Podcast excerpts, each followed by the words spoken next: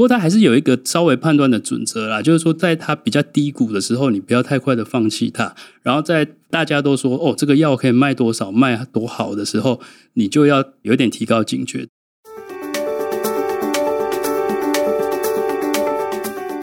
欢迎收听财经要闻，我是陪你轻松聊财经的财经主播许七文。今天的共同主持人是第一次来到我们的节目现场，Hannah。嗨，大家好，我是 Hannah。我目前啊任职凯基投顾的研究部，那研究团队。那之前在外资大概十几年，是看这个大中华科技股的。嗯，今天的来宾，我自己本身也很有兴趣，因为我本身就有股票套在这边，这是这个比较擅长生技部分的 Albert。哎，各位朋友，大家好，我是 Albert。那我之前是在美国拿 UCLA 的医学工程博士，然后回台湾以后，在产业界有在那个生技中心做事过，然后后来有去那个合一，都在产业界。前一份工作在 VC，在台山创投，那现在在。凯基投顾，那担任生技领域方面的研究员，谢谢。嗯，生技领域，你知道我之前去凯基总部大楼开会，是，然后就是投顾的 Alan，然后半路认出我来，OK，然后呢就告诉我说他有在看我的爬山的 YouTube 影片，但是呢他就问我说：“哦，你你去雪山东峰怎么没有去主峰啊？然后你去百姑大山很厉害，那下一座百越在哪边？”然后我就整个有一点被考倒，我就跟他说。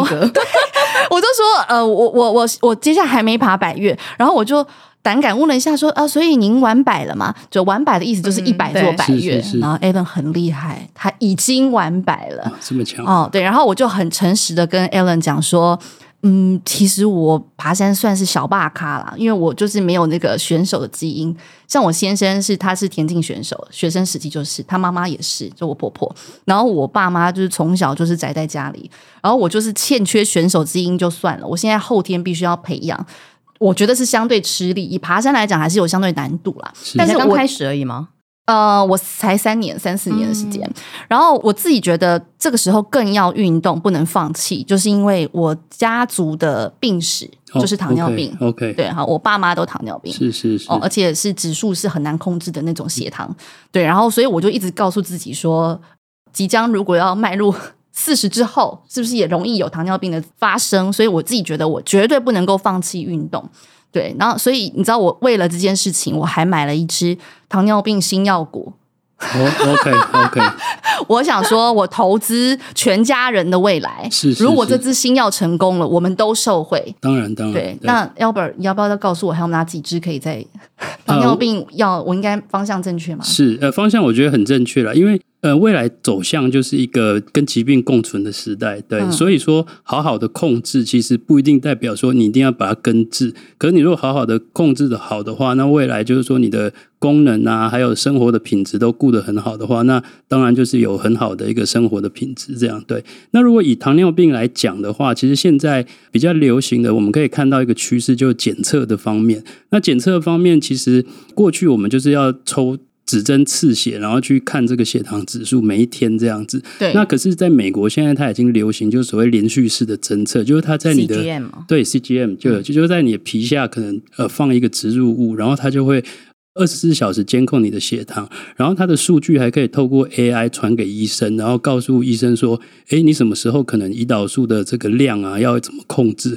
不要打太多，也不要打太少，这样子，甚至可以预测你的血糖的趋势，然后去决定说你未来的饮食大概会怎么样。那甚至有一些会导入一些 AI 的界面，这样子。嗯、对，所以这是一个流行的趋势。那这个是在检测的方面的，那治疗方面其实也越来越进步。那比方说，像最近的那个 Elon Musk 他打的那个瘦瘦针，对，瘦瘦针其实本来就是拿来治疗糖尿病的的一个药。那中文叫做胰妥赞，那它是一个我们讲说 GLP-1 的一个衍生物，那这个就讲的太 detail 了，对，那反正就是说它是一个大的趋势，而且跟代谢疾病很有相关，对。胰妥赞是胰妥赞，这这很重要，是没错，虽然是对生技领域看听起来很 detail，但是投资人都要知道，因为这一家公司太不得了了。Hannah，你要不要讲一下胰妥赞？我看到新闻报道快吓死哎、欸，一个国家就靠这个药可以救起来哎、欸。嗯对对，我基本上你去看说，就是全球这个肥胖的人口已经超过二十亿了嘛，嗯、那占全球人口比例其实是很高的。嗯、那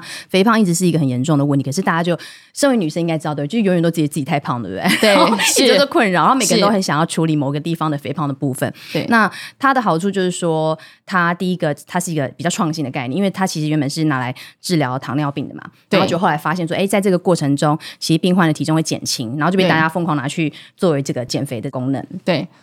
对，然后也现在都传到亚洲来了嘛，所以我记得好像前两年，呃，热卖到就一度就是缺货，然后糖尿病人不够，你知道吗？是 是是是，所以就糖尿病人打不到，糖尿病打不够，对对对，所以减肥的人就拿不到货，这样对啊，所以就一路这样子一起来。那其实中间也大家也发现，好像效果都蛮好的，然后它的安全性跟耐受性，其实这个数据都蛮好的，所以大家就开始广为流传这样子。可是因为依妥赞背后的公司丹麦的公司嘛，诺和诺德，对，那因为它的股价哦，实在是比这个药更惊人了。我我自己。是觉得蛮惊人，他可以把 LVMH 的市值给超越四千两百多亿美元。是，然后你看他一年来涨幅百分之八十几，当然是跟威达不能比啦哈。但是我还是觉得很不错。对，对，所以 Albert 我是可以期待说，糖尿病新药就会可以有这样的年涨幅。我我我们可以期待的是吗？当然可以期待啊。那其实除了这个糖尿病本身的治疗以外，其实它的一些因为糖尿病引起的副作用的。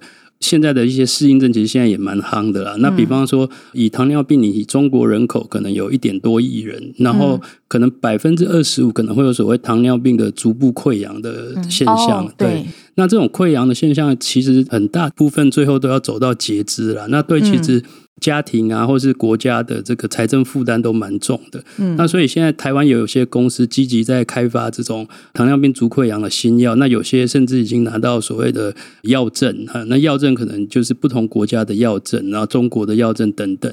那这个都是对未来其实是一个很大的一个市场。那其实生技股就是这样，你投资它不是说一定。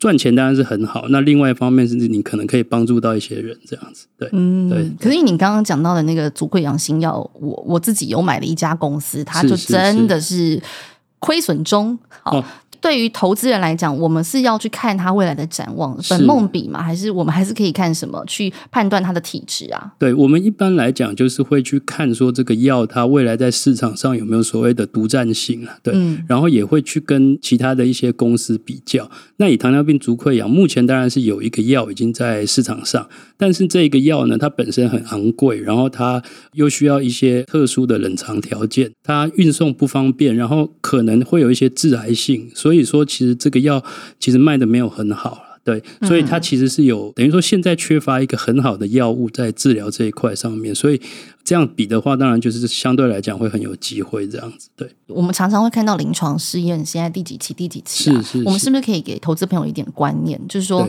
当看到这样的资讯的时候，我们要去怎么判断它的未来性啊？判断未来性，其实有时候要看这个药本身的特质。对，嗯、以说像小分子药物来讲的话，就是所谓化学合成的药物，它有时候你要做完到三期才会比较有那个价值。对，可是如果说像一些呃，比方说大分子的药物，比方说像抗体药物啊，或是说像细胞治疗这种东西，在美国的话，有时候它在一期、二期刚完成的时候。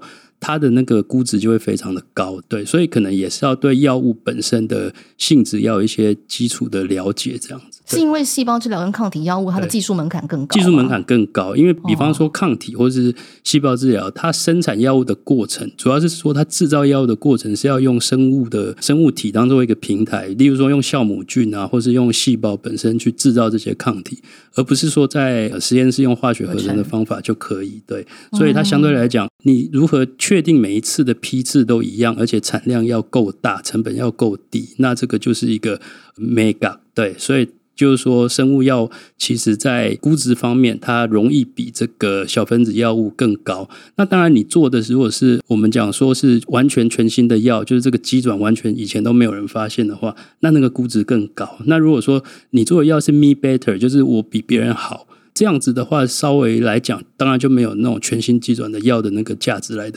高这样子，所以就大概要知道一下说，哎，你这个药的一个特质是什么？然后它的 competitor 啊，就是它的竞争者，然后它市场定位是怎么样，然后才去判断说，哎，它在哪一期的时候，可能这一期过了，可能就会有一个国际性的授权。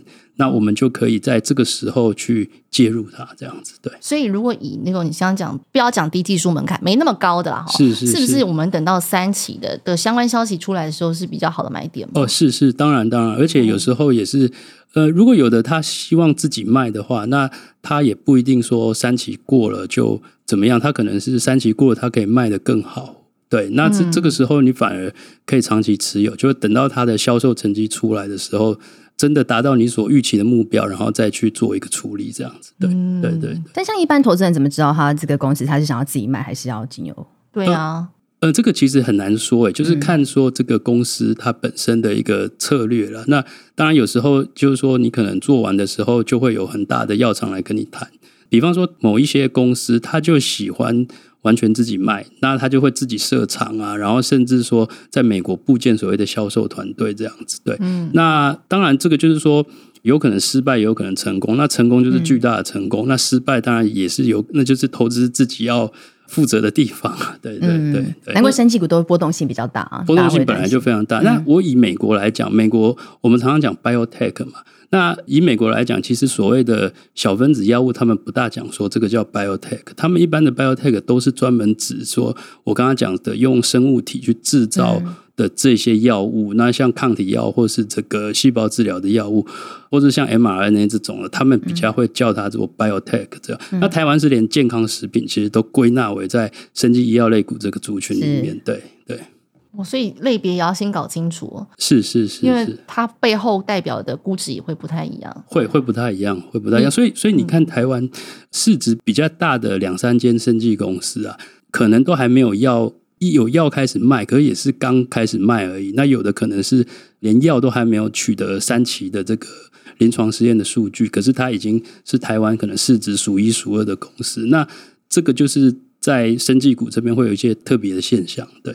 比如说千金股这种现象，类似类似，就是它的市值可能到达已经一千接近一千亿左右。这是是因为你刚刚说到它竞争力的部分，有它的独特性。是是，那大家投资人就会对它的市场想象会有给予一个更高的估值，这样子。对，嗯，对。刚刚讲到那个瘦瘦枕啊，是我我自己我没有尝试过，但是我有朋友有打那个瘦没关系，大家都说朋友。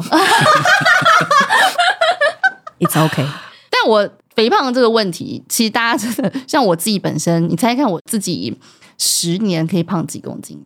十年，你很瘦啊，但是有胖，十年可以胖五公斤、十公斤，嗯，就是一年一公斤，一年一公斤也还好。但是你知道那个现在看这个数字就很恐怖，是是是，对，我相信很多人也都是随着新陈代谢变慢。对，那我有一个朋友，他也是差不多，也是这个媒体圈的朋友，他也是从五十几直接胖到七十。OK，好，这个数字就会有点感觉了哦。当然，虽然它比较高，对，但 anyway，他就有打瘦瘦针，打过，对。然后他的感觉是真的会没什么食欲，是。我们跟他出去吃东西，他看到哇，这个菜好好吃哦，一下就饱了。对，然后吃一口他就不吃了。我说我以后不跟你点餐，我不要听你的。是是，对，因为他突然就停住了，就就说他再吃可能会不舒服。对，因为这个是呃，稍微解释一下，以台湾现在通过的这个瘦瘦针，应该是每天一针的。那 Elon Musk 他打的那个应该是一个礼拜一针的，对。那这个成分其实差不多，可是有一些不一样这样子。那其实这种东西，我们讲说，刚才讲说一个名词叫 GLP-1 嘛，嗯、这个 GLP-1 其实是人体自然会产生，但只是说它如果是你自己产生的，它很容易就被分解掉，在你的体内很容易就被分解掉。对对。那所以的话，这些药厂它是设计了一个东西，就是把这个 GLP-1 保护的你的血中可以。长时间的存在，所以它就比较不容易被分解掉。那我们的脑里面有一种受器，就是这个 GLP-1 的受器。那一旦你的 GLP-1 跟这个受器结合了以后，你的大脑就会给你一个讯号，就是说我不大想吃东西。对对对，就会自然而然的就不想吃东西。那就是万恶吃为首了。一一不吃的话，自然而然就变瘦了。就百善孝为先呐，那万恶吃为首这样。万恶吃为首，是是是，对。因为所以它是影响到你的。大脑会影响到大脑，不是影响肠胃吗？我看一些文章是说让你肠胃蠕动变慢，它肠胃蠕动也会变慢，就是抑制你食物的排空，所以你也会比较、嗯、呃没有食欲。对，对，那它很有趣的是说，我们肾脏也有这些受器，所以它跟肾脏结合，嗯、它竟然有保护肾脏的功能，所以几乎就是一个神药。所以你知道吗？它这个药刚出来的时候，那个沃尔玛的这个高层主管就说，这会影响到大家来店里消费的。消费的习惯这样子，所以呃，当天就造成沃尔玛，然后那个可口可乐啊，然后还有这个喜事糖果的，的对股价都大跌。嗯、那甚至是做那个肾脏器材的医疗公司，还有呼吸治疗的这个医疗公司，股价也都大跌。健身公司就是像 呃美国的这种，这是世界对，就是它影响其实蛮大的，而不亚于 AI 啦。说实在，这个药的革命性的一个影响，其实不亚于、这个、因为肥胖相关的产生的这个问题的市值实在。是太大，不会只有肥胖而已嘛？没错，因为肥胖造成的心血管疾病啊，或是糖尿病啊，然后跟这个失智症等等，就这各种病加起来的这个产值其实是很很惊人的。就是说，现在大家活得长的话，不是说呃我的命够长就好，他还要活得健康、活得漂亮这样子，所以他也会在意说别人对他的一些身材的看法这样子，所以自然而然的这种瘦瘦针，它一定会流行这样子。可是我那个朋友瘦瘦针打完之后，他就发现的确是抑制食欲，可是他一停打。就全部回来了，没错，然后体重也全部回来了，是是是，所以这终究告诉我们，还是要减，就是控制饮食跟运动。是，可是我自己觉得，以减肥肥胖这真的是后天你是真的可以克服的。是，但对有一些人来讲，他是一出生他就先天上，比如说异位性皮肤炎，嗯，那他的。红疹、过敏各种的，他其实会影响到他，甚至睡不着，他的人生可能都被这件事情控制住了是。对，所以这个也算是，我觉得很多家长现在要少子化嘛，他从孩子很小很小的时候就在找这种病症的药。对，那所以所以这个东西市场现在好像也有一些药厂在做，对不对？对，它的市场其实蛮大的哦，因为。简单的来讲的话，台湾大概是占整个世界的大概百分之一点二五，所以你如果把台湾的病患的数回推回去，你就可以大概算出，大概可能有两千多万人在世界上会为这个疾病所苦这样子。嗯，那这个疾病它也是有分级的啦，就是说你比较轻微的时候，你可能就是控制你的生活习惯啊，然后可能擦点类固醇之类的，可能就会好。对，可是有百分之二十五的人，他其实是中重度的患者。那中重度的患者，他就必须，他也不可能用很强的类固醇，然后一直擦这样子。那当然也有一些吃的，可是你吃类固醇吃久也是会有副作用嘛。没错，对，所以说现在其实有些药厂，它就会发明所谓的抗体药物。那抗体药物的好处就是说，它针对产生这个异位性皮肤炎的这个关键的蛋白质，去把它给中和掉或者抑制掉，这样子，这方面的商机就蛮大的。这是一些异位性皮肤炎的一些有关抗体药物，其实现在都蛮夯的，这样子。对，这就是你刚刚说的那个技术门槛比较高。是，那个是技术性门槛，我们就赶快进去站好。没错，没错。甚至你一期做完，就可能会有一个非常高价的国外的大药厂来给你授权。对对，这个我好难想象。你说它市场很大哦？哦，它市场真的是蛮大的。对，因为性皮肤炎是已经变成现代人的的一个文明病了。对，它的背后的原因是什么？所以它未来可能会有越来越多人口。对。得到这样的问题吗？是背后的原因，它其实算是一种免疫疾病啦。所以说它的背后原因其实还蛮复杂的，你很难单一的说是某种生物标记的分子造成它这种现象。但是我刚刚讲的就是说，目前抗体药物确实有找到几个关键的这种蛋白质造成它这种现象，所以呃，用药物去很专一的去把这个蛋白质给抑制住的话，那就会有很好的效果。这样子，对，就是有点像标靶药物，是是是，它有点是标靶药物的概念，对。对，这可能是因为跟大家有一点亲近，因为其实身边的朋友可能零星都听过几个有异位性皮肤炎。对，那像我身边可能大家比较不一定有这么多朋友，可能有像呃艾滋病的朋友。对，因为我觉得最近有一些。新药股的题材也是在这个方面琢磨。那因为这个可能又对大部分的朋友们他可能比较不熟悉。对，那这个东西我们要去怎么看它的市场？因为这个不是跟异位性皮肤炎，也许本身自己就有这个问题，它也许就可以投资。对，那这种所谓的艾滋病长效药又是什么概念？啊，这是呃，像我刚刚有讲，就是说未来就是说控制。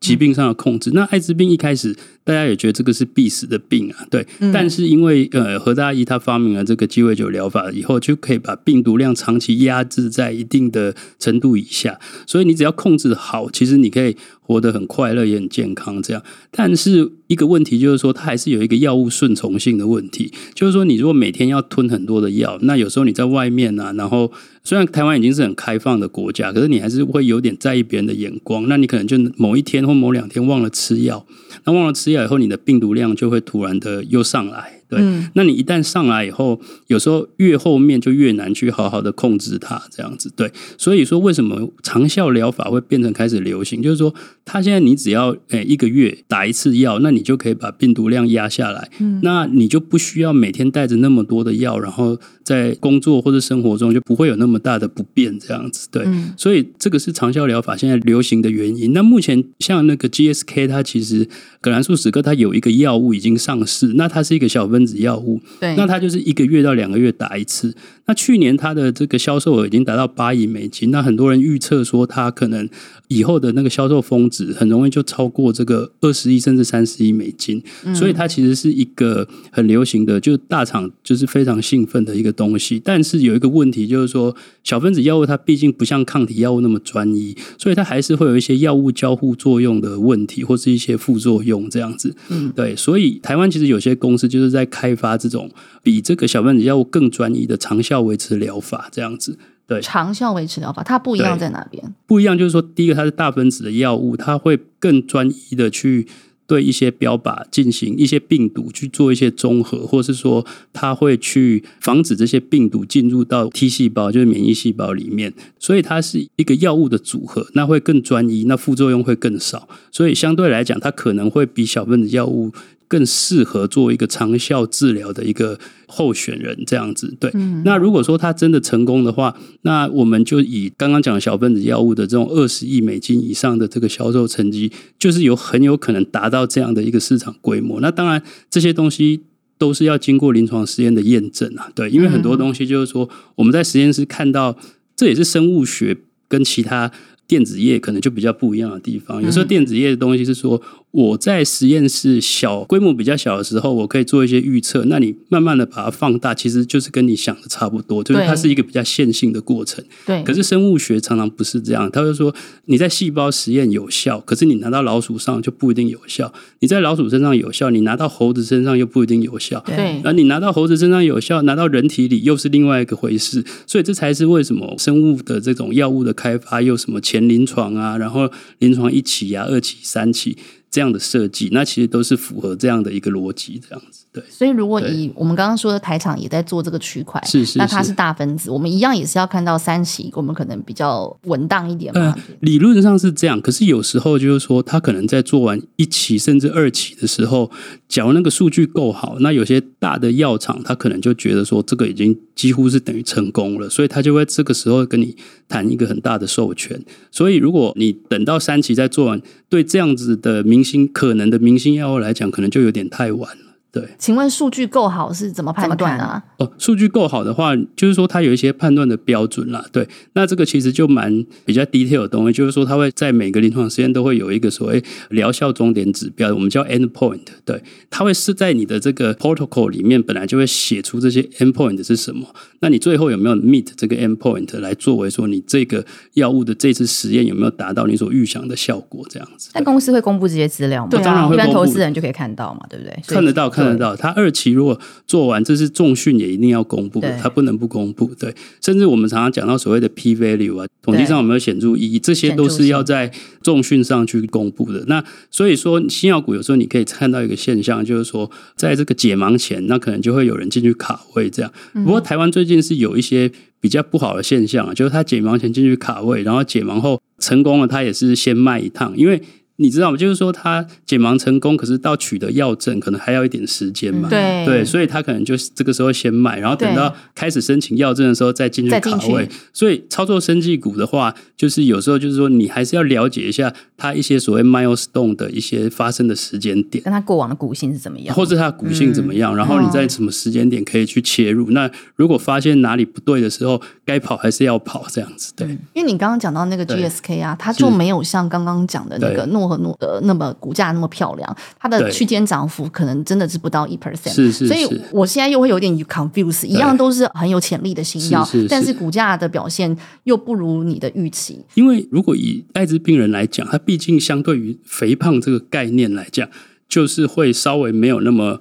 大就是稍微没有那么令人兴奋，哦、那有时候这跟市场心理也有关系。对，呃，我举个例子来讲，就是说你可以看到二零二零年的时候，二零一九、二零二零年那时候新冠疫情爆发，那股票常常是这样，就是说大浪啊，有时候是比潮汐来的重要，那潮汐又比涟漪来的重要。那像那个新冠那时候爆发的时候，就是一个很大的大浪。对，那那个大浪来的时候，我们可以看到很多生技股，它只要说。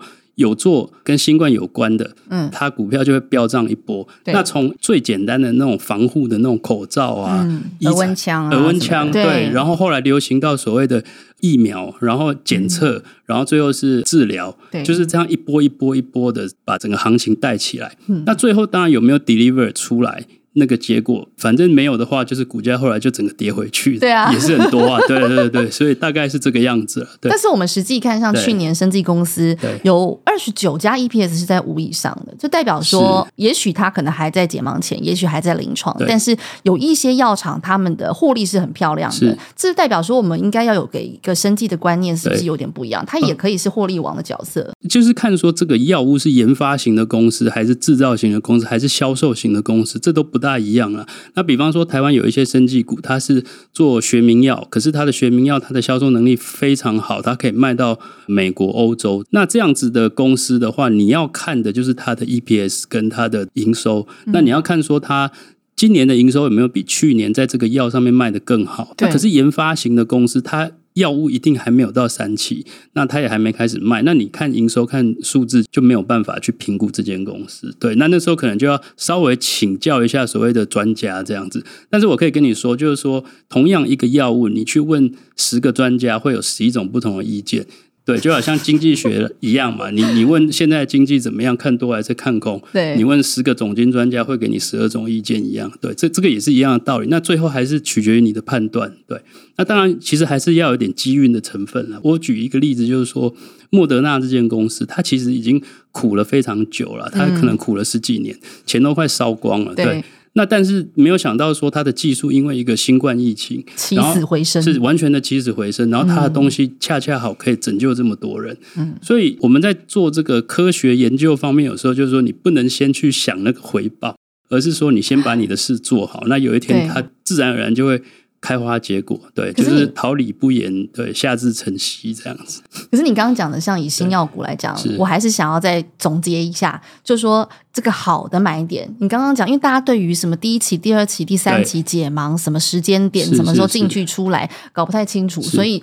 如果以新药股来讲，时间点，因为这个应该是一个简单的观念了吧？这个跟机运也不一定完全有关系。那你会觉得是怎么样的时间比较好？好的买点，或者投资的准则是什么？对对对对，是哪一些？因为先看什么？比如说你先选市场，还是先选竞争力？先你怎么筛选？这样就是没办法看淡旺季，我们只能看这个了。对，那有的人他可能喜欢操作那种本梦比比较大的公司，是那他可能就会在解盲前的，例如说两个月到三个月前就开始进，慢慢的进去卡。这样子。对，那有的人他如果是喜欢操作这种。他要看到数字，他才会安心，才会睡得着觉的话，嗯，那他就是比较适合去做这种，例如说学名药很强，销售学名药很强，甚至是呃类新药，有一点类新药又有一点学名药的这些公司，就是他同时有销售的成绩，可是他又同时在研发一些没有那么全新的那种全新药，就是所谓的呃新剂型新药啊，也有这种复合型的公司，也有的公司它是一边做 CDMO，就是说它也有生产制造，嗯，然后也有营收稳定的获利，然后同时他又把部分的资源拿去。去做所谓的生物相似药啊，或者说做一些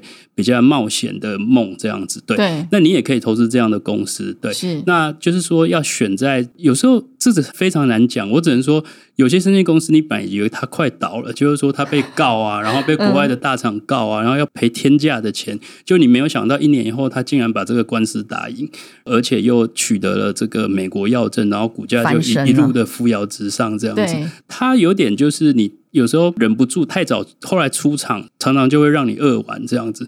不过他还是有一个稍微判断的准则啦，就是说在他比较低谷的时候，你不要太快的放弃它。然后在大家都说哦，这个药可以卖多少、卖多好的时候，你就要有点提高警觉。如果问我说什么通则，我只能说股票这个事情是非常玄的事情，它没有所谓的通则。就是说，很多人也要找所谓的黄金定律，什么黄金的技术面啊，看什么时候可以介入。最后，其实我觉得都是徒劳无功比较多啦。对对对。对对不过我蛮喜欢你刚刚说的，在低谷的时候，你真的要保持冷静，因为我我自己本身买的医药股，就一直前阵子在低谷上面飘啊飘的，但是也可以跟你四天。涨个好二十 percent，对，它就是一个这么我们刚才说水很深，波动很大，但是我们今天节目上也投资大家一些观念哦，一些概念。我们今天请到博士来告诉大家一些想法。那我觉得有机会我们下次可以再聊，因为这个水太深了。我们刚刚还是只是在这个潜水 在表面上，我们还没潜到很深哦。下次我们可以聊更深的议题喽。我们下次见，拜拜拜拜拜拜。